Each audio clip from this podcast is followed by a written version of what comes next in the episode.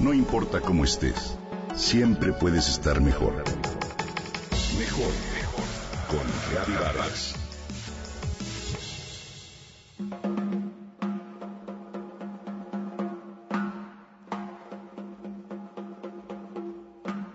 El mundo puede ser tan reducido como lo sea nuestra mentalidad y cultura. Esto lo comprobé una vez más cuando mi esposo me propuso ir a Uzbekistán. ¿A dónde? Le pregunté extrañada, no tenía la menor idea de su existencia, por supuesto ni ubicación en el mapa. Se encuentra, por cierto, en medio de Asia Central. Sí, claro, le contesté de inmediato a sabiendas de su espíritu explorador, mas honestamente imaginé un lugar desértico y polvoso, con poco desarrollo que no llamaba para nada mi atención. Aterrizamos en la capital, la ciudad de Tashkent. ¡Pum! Primer trancazo con mi incultura. Es una ciudad moderna, tranquila, ordenada y muy verde.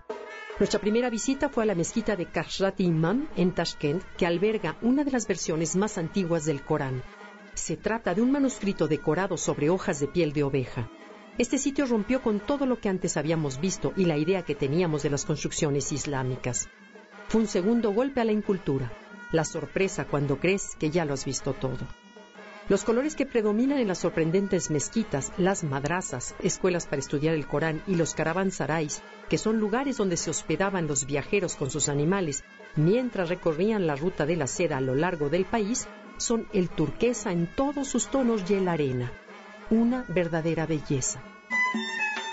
La razón del auge arquitectónico que tuvo ese país durante siglos se debe a que sus ciudades se localizaban en puntos clave y estratégicos, convenientes para los viajeros que transitaban la ruta de la seda y comerciaban productos entre Oriente y Occidente.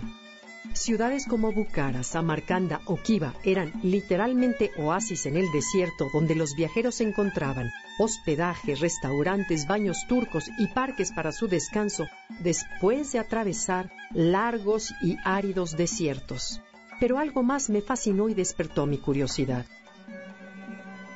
Al visitar la mezquita de Bibi Kanyam en Samarcanda, escuché a un musulmán que llamaba al rezo mediante el canto, el cual hacía eco en la media cúpula exterior de la mezquita. Su pasión y devoción, así como su voz maravillosa, contagió a todos los presentes que lo admirábamos en silencio. Comencé a investigar un poco acerca de la filosofía del Islam, la cual, por los hechos recientes del terrorismo en el mundo, asociaba con algo más bien violento y negativo. Tercer golpe a la incultura.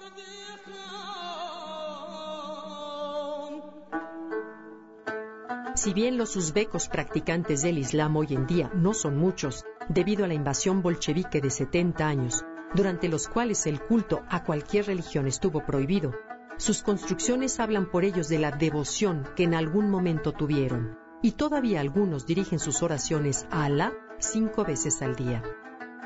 Me conquistó la belleza geométrica del interior de las mezquitas para representar lo inexplicable que es Alá, el Creador, el Todo, que no tiene forma ni rostro, porque tales cosas serían una limitación a su grandeza y misterio.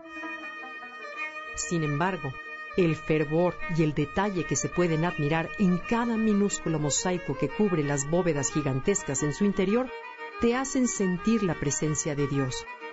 Logran hipnotizar al observador como si éste hubiera ingerido una sustancia con efectos psicodélicos, pues permiten ver la realidad del más allá. Comprendí también que el Islam es una religión de la que se habla mucho desde el desconocimiento, pues es mal comprendida o mal interpretada, porque tanta belleza no puede provenir del mal.